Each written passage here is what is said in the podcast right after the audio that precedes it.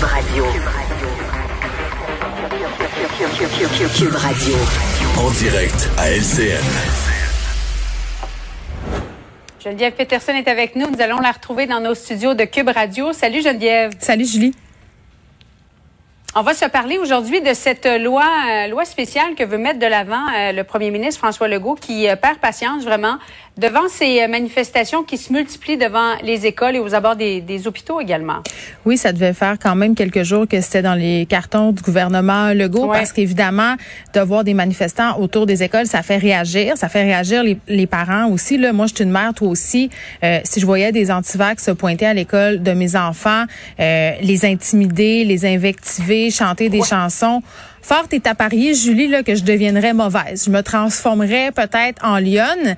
Et euh, l'avènement de cette loi-là, demain, j'ai envie de te dire que c'était grand temps parce que là, on voit des initiatives citoyennes euh, qui sont positives quand même, là, mais qui ont un potentiel assez explosif. Il y a des parents qui sont allés faire la chaîne autour des écoles, euh, de certaines écoles, pour empêcher des manifestations anti-vax. Euh, Il y a aussi un groupe de parents, euh, huit parents qui se sont pointés dans une école du nord de Montréal cette semaine pour faire jouer une chanson.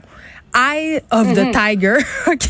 Euh, oui, et là, il faut expliquer, c'est pas pour mettre de l'ambiance là, ou gagner la guerre du son, là, mais c'est pour empêcher une transmission sur Facebook. Là, oui, j'explique. Parce que sur les médias sociaux, euh, depuis quelques années, on considère euh, qu'il faut payer des redevances quand on fait jouer des chansons d'artistes connus, parce qu'avant, c'était un peu le free for all.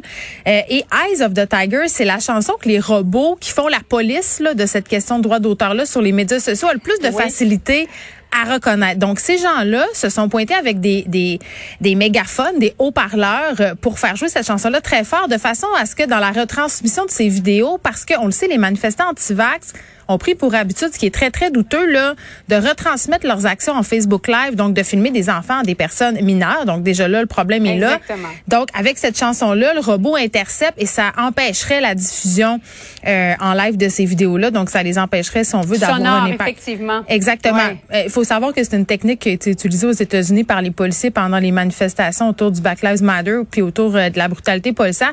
Technique un peu douteuse, là, mais reprise ici de façon positive, on l'a fait euh, à bon escient. Donc ça, c'est Mais c'est oui. clair qu'en voyant les parents qui arrivent avec des porte-voix, qui sont en colère, tout le monde craint une escalade de violence, Geneviève. Ben, hein? je pense que on a raison de le craindre. Là. Regarde ce qui s'est passé à Sherbrooke avec cette infirmière qui s'est fait trouer de coups par une personne qu'on cherche en ce moment. Euh, on prétendait qu'elle aurait vacciné sa femme contre son consentement.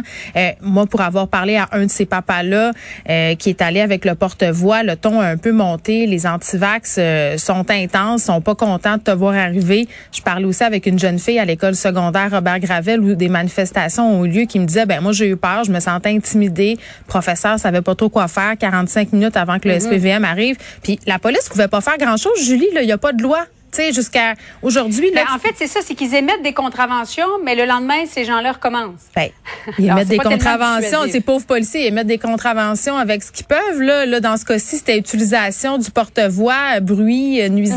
Tu sais, Je veux dire, là, avec cette loi-là, ils vont pouvoir agir. Puis c'est une loi qui est calquée un peu euh, sur ce qu'on retrouve là, autour des cliniques d'avortement. Là, tu pourras pas t'approcher à moins de 50 mètres Ouais. des écoles. Moi, je souhaiterais ça voir étendu euh, aux hôpitaux, peut-être même aux garderies. C'est pas interdire de manifester. Là, c'est interdire de manifester. Mais elle est là, la nuance, Mais parce oui. que on veut pas empêcher après ça les, les infirmières de manifester près des, des hôpitaux ou les enseignants près des écoles non plus. Là. Ben, puis hier, je posais la question du spécialiste des droits qui disait qu'avec euh, euh, une loi comme ça qu'on s'apprête à passer, ça serait pas du tout ça euh, qui, qui arriverait. Je sais qu'il y a des gens qui ont des inquiétudes à ce niveau-là, puis on le répète, c'est important. là, le droit de manifester, c'est fondamental, c'est à la base de notre démocratie presque.